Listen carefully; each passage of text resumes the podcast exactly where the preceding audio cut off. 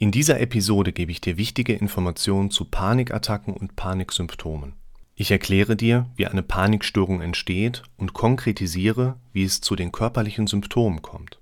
Unser Kernziel ist, dass du durch Wissen Verständnis für deine Situation aufbaust, damit du anfangen kannst, anders mit deinen Symptomen umzugehen.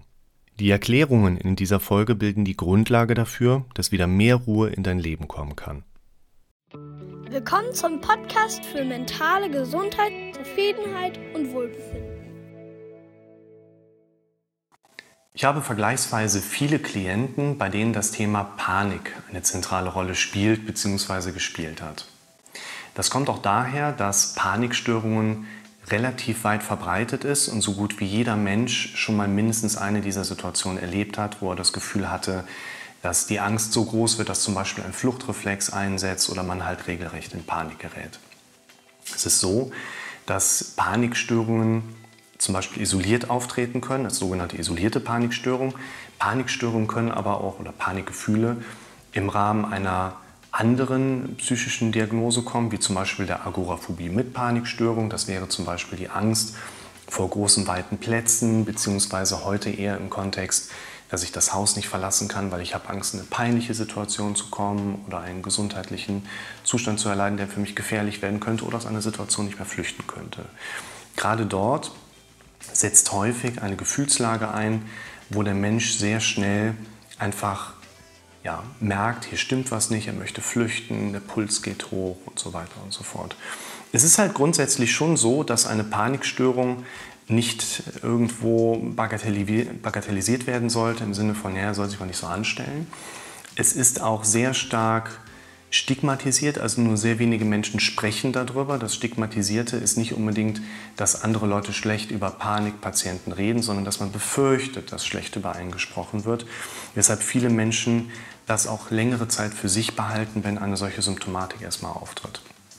Grundsätzlich ist es so, dass unser Kopf dazu neigt, uns auch in eine Paniksituation zu werfen, weil wir im Prinzip immer noch zu den Vorfahren von vor 50.000 Jahren evolutiv quasi genetisch gleich sind. Was wir beobachten können, ist im Prinzip, dass im Verlauf der letzten 50.000 Jahre die Evolution in einer bestimmten gleichbleibenden Geschwindigkeit weitergelaufen ist und das, was aber gerade so in den letzten 10.000 Jahren an sozialer Evolution stattgefunden hat, das geht einfach in eine ganz extreme Schere rein.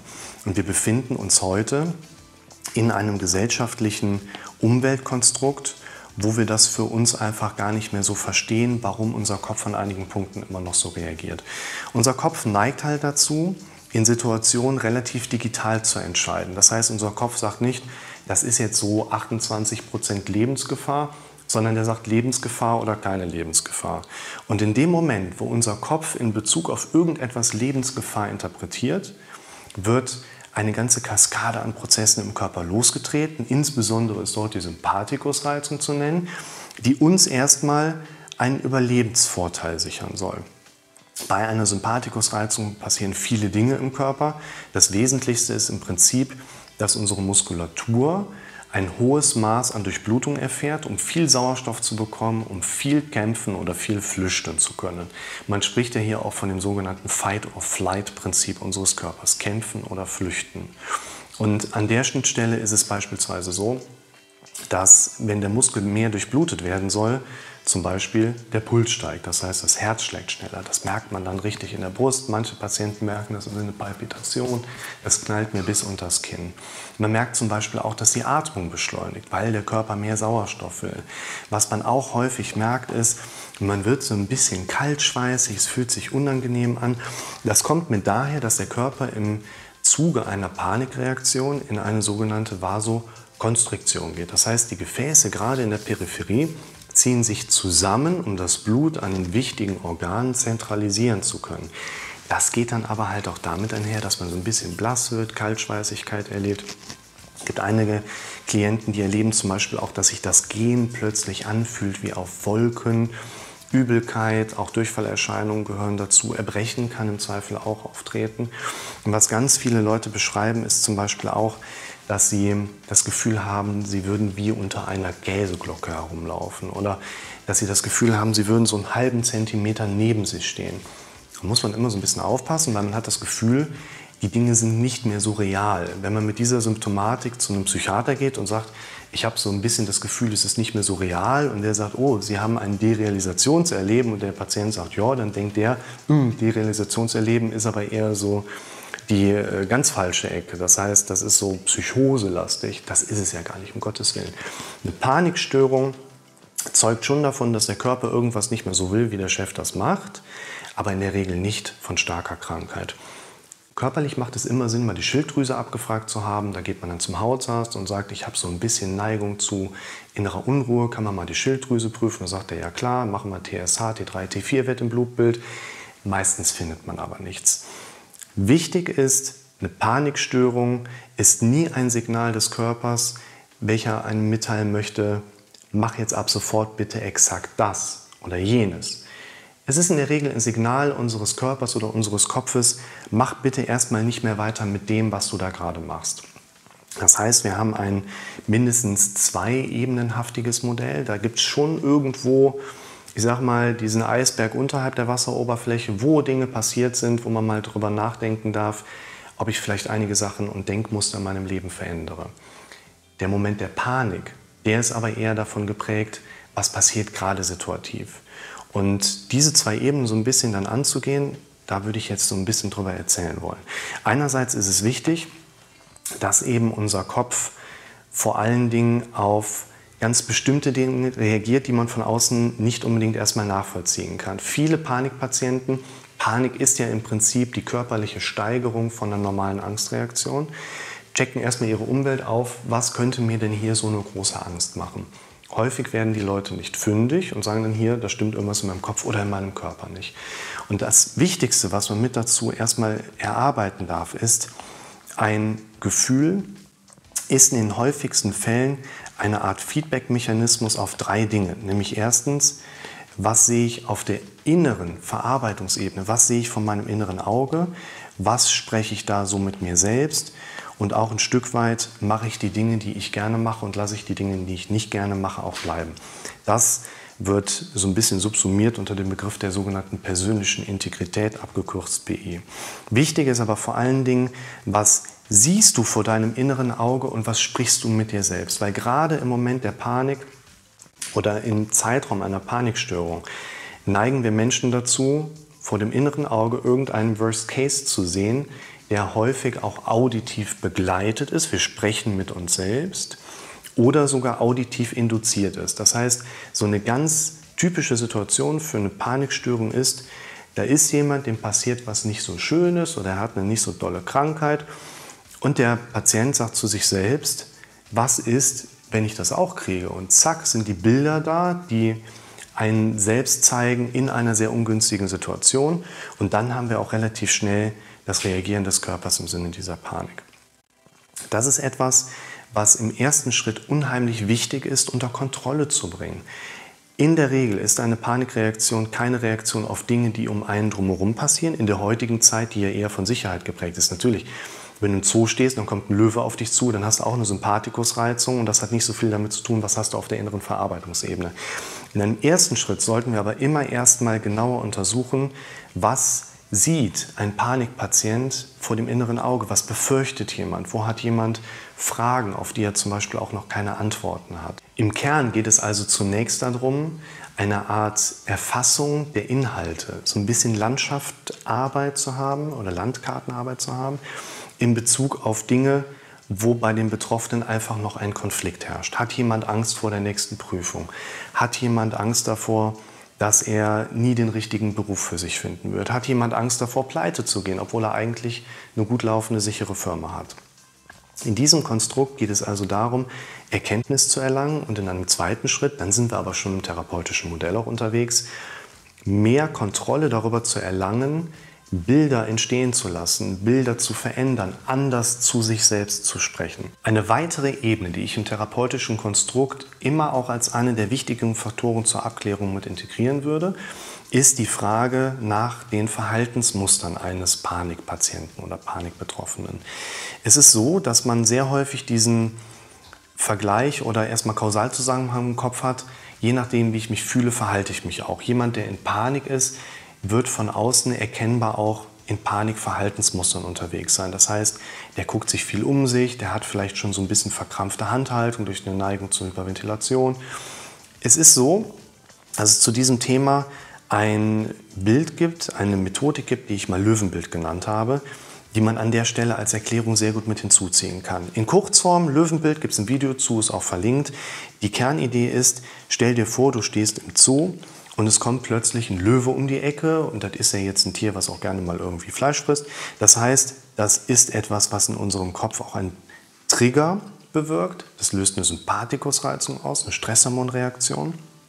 Und klassischerweise würden wir sagen, weil ich Angst vor dem Löwen habe, neige ich dazu, eben auch wegzulaufen. Über verschiedene Theorien kann man das auch mal etwas anders darstellen, nämlich nicht, weil du in dieser Situation Angst hast, läufst du weg, sondern weil du in dieser spezifischen Situation wegläufst, also dieses Verhalten an den Tag legst, kommt das Gefühl der Angst.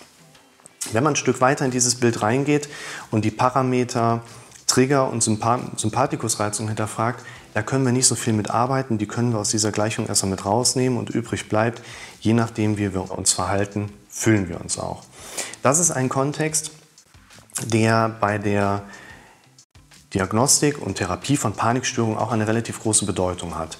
Weil, wenn ich so tue, als ob, kommt ein Gefühl, ist ja die Kernaussage dieses Bildes. Das heißt auch, je mehr Verhaltensweisen ich in meiner alltäglichen Struktur drin habe, die mich daran erinnern, dass ich eine Panikstörung habe, desto eher manifestiert sich wieder das Gefühl von Panikstörung. Beispiel. Da ist mal ein Panikgefühl aufgetreten, als ich beim Zahnarzt war. Ich habe mir gedacht, beim Zahnarzt kommt Panik hoch. Das ist jetzt ein etwa 60-jähriger Patient mal gewesen, der dann gesagt hat, ich habe die Vermutung, das könnte vielleicht auch von zu wenig Sport oder Alkohol kommen. Also hat er angefangen, absolut nüchtern abstinent zu leben und ist jeden Tag 40 Kilometer mit dem Mountainbike gefahren. Jetzt ist es ja aber so, dass er in seinem Alltag bewusst auf Alkohol verzichtet, weil er verhindern möchte, dass ein Panikgefühl hochkommt. Und dann müssen wir sagen, unsere Energie folgt immer unserem Fokus. Und wenn wir über unser Verhalten auf dieses Problem fokussiert sind, werden wir auch wieder über dieses Problem nachdenken und uns dadurch möglicherweise wieder auch selber in Panik versetzen. Einerseits sollte also jemand, der von Paniksymptomen betroffen ist, danach suchen, hat er vielleicht Verhaltensweisen, die das Panikmodell für seinen Kopf manifestieren oder sogar chronifizieren. Gleichzeitig sollte man auch danach suchen, welche Verhaltensweisen man vielleicht noch nicht an Bord hat, die man sich aber aneignen könnte, um auf der Gefühlsebene mehr Erleichterung damit zu haben. Zum Beispiel wenn jemand in der Bahn sitzt und bekommt ein Panikgefühl und er möchte da raus, weil dieser Fluchtreflex gerade hochkommt, dann darf er erstmal anfangen, sich selbst zu instruieren. Es ist in Ordnung, dass er gerade Panik hat, er arbeitet ja daran, aber auf lange Sicht möchte er das Thema für sich gut in den Griff bekommen. Es ist in Ordnung, dass er jetzt gerade Panik hat und wenn er aussteigen möchte, dann steigt er halt gerade aus. Erstmal ein bisschen Ruhe und Akzeptanz in so ein Modell auch reinbringen und das bietet in der Regel die beste Grundlage, auch langfristig zu trainieren, dass man nicht mehr so sehr von dieser Panik auch beherrscht wird. Vom Grunde her ist auch natürlich die Möglichkeit noch mit dem Raum, gewisse Übungsmuster dort anzuknüpfen. Übungsmuster in dem Sinne, dass ich zum Beispiel eine Atemübung ansetzen kann, weil es ganz häufig bei der Panikneigung so ist, dass ich ein Stück weit in eine Hyperventilation rutsche. Also ich neige dazu, zu schnell zu atmen. Eine relativ pragmatische Möglichkeit, hier etwas zu verändern, ist eine Atemfolge einzuhalten. Du zählst bis 10 insgesamt, das müssen jetzt nicht Sekunden sein, kann schneller, langsamer sein. Bis 2 zählend einatmen, bis 4 zählend Luft anhalten, bis 10 zählend langsam ausatmen. Am besten gegen den Widerstand, also gegen man Lippenbremse oder gegen den geschlossenen Mund. Sonst neigt man dazu, zu viel Sauerstoff abzuatmen, beziehungsweise zu viel Luft abzuatmen und hat nachher das Gefühl, ich kriege nicht mehr richtig Luft. Das ist im Prinzip das gleiche Modell, wie wenn jemand dann in eine Tüte atmet oder ein- und ausatmet. Wir möchten dem Körper die Möglichkeit geben, mehr CO2 aufzubauen, weil gerade bei stärkeren Paniksymptomen diese Angespanntheit daher kommt, man hat das Gefühl einer subjektiven Luftnot, ich habe zu wenig Sauerstoff, Ich habe ganz häufig im Rettungsdienst solche Patientenstrukturen erlebt. Man macht die Pulsoximetrie auf dem Finger und kann den Leuten zeigen, hey, 100 Prozent, alles gut, Sauerstoff ist genug da. Das Problem ist der sinkende CO2-Spiegel. Und da wollen wir dem Körper die Möglichkeit geben, entweder über diese Atemübung oder in eine Tüte ein- und wieder ausatmen und ein- und wieder aus, dass wir von der Blutbahn wieder ein leicht steigendes Niveau von CO2 haben. Das tut unserem Körper ganz gut. Wichtig ist auch bei dem Auftreten von Paniksymptomen, das ist ja, gerade um nochmal zum Anfang des Videos zu kommen, ein Überlebenstrieb unseres Körpers. Unser Gehirn ist ja unser Freund, der möchte uns ja was Gutes. Und wenn solche Symptome auftreten, ist uns gut daran getan, nicht zu versuchen, still sitzen zu bleiben und Panik wegzuatmen, sondern wir müssen in Bewegung kommen. Unser Steinzeitkollege, der ist ja nach einem solchen Lebensgefahrenimpulses entweder in den Todeskampf oder in die Todesflucht gekommen. Das heißt, er musste richtig mal was leisten. Das haben wir in unserer heutigen Gesellschaftsform im Prinzip nicht mehr. Wir bleiben dann lieber da sitzen und versuchen das durch Stillbleiben irgendwie wieder wegzubekommen. Funktioniert selten bis eigentlich nie, weil unser Körper gibt uns ja die Energie, dass wir jetzt ins Machen kommen. Stell dir das vor wie ein Auto, du startest den Motor kuppelst aus oder legst neutral ein und legst einen Backstein aufs Gaspedal. So funktioniert unser Körper. Der Motor heult auf. Wir können, wenn wir einen Gang einlegen, sofort volle Granate losbrechen. Nur wir machen es in den meisten Situationen nicht mehr, weil die Situation, die wir in unserer Gesellschaft so haben, das nicht mehr erfordern. Wichtig daher, die ganzen Stresshormone, die ausgeschüttet werden und diese vielen Wechselwirkungen im Körper bewirken, möchten ja quasi, dass wir viel Muskelarbeit leisten können. Also das Wichtigste, was du nur machen kannst, geh raus, mach Muskelarbeit. Das trifft dafür zu, wenn du eine normale Panikreaktion irgendwo hast, aber auch zum Beispiel bei einer spezifischeren Situation wie einer Prüfung. Wenn du bei einer Prüfung Paniksymptome entwickelst, versuch rauszukommen, versuch in Bewegung zu kommen, geh raus, mach Liegestütze, ein paar Squats, dass dein Körper aktiviert wird. Das Problem ist nämlich zum Beispiel auch, dass bei der eben angesprochenen Vasokonstriktion, dem Zusammenziehen der Gefäße, der Neokortex nicht mehr so gut durchblutet wird. Das sind die beiden großen Hemisphären, das, was die meisten als normales Gehirn kennen. Und wenn das nicht mehr so gut durchblutet wird, dann kommt es zum Beispiel zu diesem Phänomen wie Schwindel. Man hat das Gefühl, man steht so ein bisschen neben sich. Aber man kann auch Informationen nicht mehr so gut abrufen. Die Gehirnareale, die weiterhin gut durchblutet sind, die sind dafür zuständig, dass wir laufen können, dass wir grob gucken können, dass wir uns noch irgendwie wegbewegen können. Aber dieses kognitive, logische Denken, Informationen in einer Prüfungssituation abzurufen, das ist dann einfach beeinträchtigt. Und dieser sogenannte Prüfungs-Blackout ist im Prinzip dann das Maximum, was wir in solchen Situationen erleben können. Also wenn Prüfungsangst irgendwie ein Thema ist, versuch, solange das noch nicht im Griff ist, während dieser angespannten Situation rauszukommen. Bewegung, ganz wichtiger Punkt. An der Stelle vielleicht auch noch ein kleiner Tipp. Abschließend, wenn wir unserem Körper suggerieren, dass es gar nicht so gefährlich sein kann, dann fährt unser Körper meistens auch relativ schnell wieder runter oder zieht zumindest seine Aktivitäten etwas zurück. Und das schaffen wir, indem wir etwas essen oder zumindest so tun, als würden wir was essen. Gerade bei Panikgefühl haben wir ja keinen wirklichen Appetit. Das ist auch vom Körper so vorgesehen, dass wir da nichts essen. Der möchte ja das Blut aus der Verdauung raushaben, in die wichtigen Bereiche zentralisiert. Deshalb kann es auch zu sowas wie Durchfallerscheinungen kommen oder Erbrechen. Wichtig ist, wenn du in einer solchen Situation bist und zum Beispiel Kaugummi kaust, suggerierst du deinem Kopf, hm, ich bin noch gerade was am Essen, so schlimm kann es gar nicht sein. Das heißt, wenn du so ein bisschen Prüfungsneigung, äh, Prüfungsangst hast, die neigt, oder zum Beispiel dazu neigst in der Bahn, so ein bisschen dann eine andere typische Situation, versuch mal immer Kaugummis dabei zu haben und guck mal, was passiert, wenn du in einer solchen Situation mal Kaugummi isst. Abschließend nochmal kurz zusammengefasst. Wenn du Panikgefühle hast, Panikreaktionen bei dir feststellen kannst. Es ist echt unangenehm, es fühlt sich an wie Sterben. Ich kann das auch nachvollziehen. Ich würde das auch nicht bagatellisieren wollen gegenüber jemandem, aber das Wichtige ist, es ist in der Regel kein Signal, dass irgendetwas wirklich kaputt in deinem Körper ist oder du krank bist. Das Auftreten von Paniksymptomen im normalen Alltag war bei den Klienten, die ich damit betreut habe, eigentlich immer eher ein Signal für, der Organismus ist gesund, aber es passieren andere Dinge, die auf der Verarbeitungsebene ein Stück weit ein Signal darstellen. Achte erstmal darauf, dass im Prinzip ein Gefühl häufig einem Mechanismus entspricht, wo irgendetwas stattfindet, worauf dein Körper dann zum Beispiel im Sinne dieser Panik reagiert.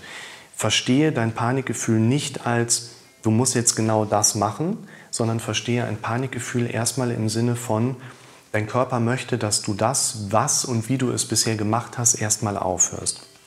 Dann solltest du auch für dich im Kopf behalten, dass eben unser Kopf und unser Körper evolutionsbiologisch bzw. genetisch immer noch in diesem sehr großen Scherenprinzip drin hängen und Evolution einfach nicht mehr so schnell hinterherkommen kann, wie aber die Gesellschaft mittlerweile vorangeprescht ist.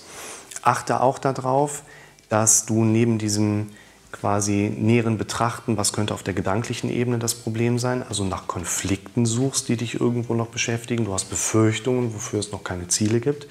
Das macht Sinn.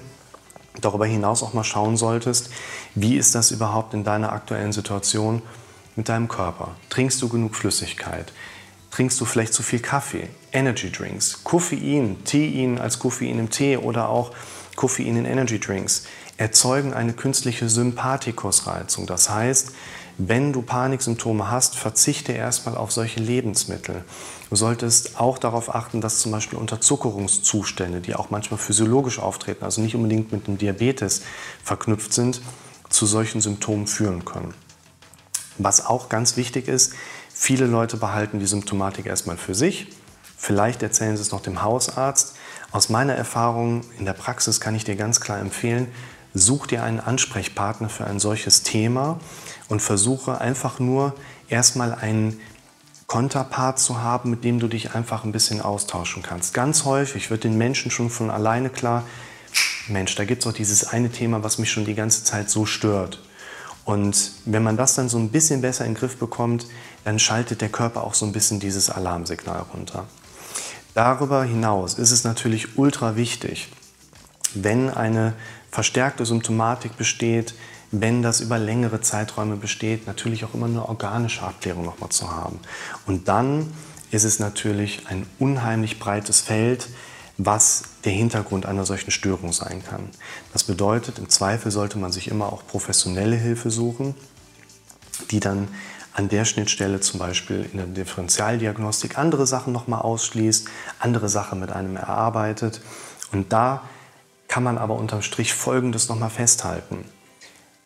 Panikattacken, Panikstörungen bekommst du wieder weg. Damit hat man nicht sein Leben lang zu tun. Es ist ärgerlich, es ist auch blöd, wenn man über eine Panikstörung dieses hohe Maßen Introspektionsfähigkeit hat. Ich achte auf alles, was in mir irgendwie gerade vorgeht. Man bekommt es wieder weg.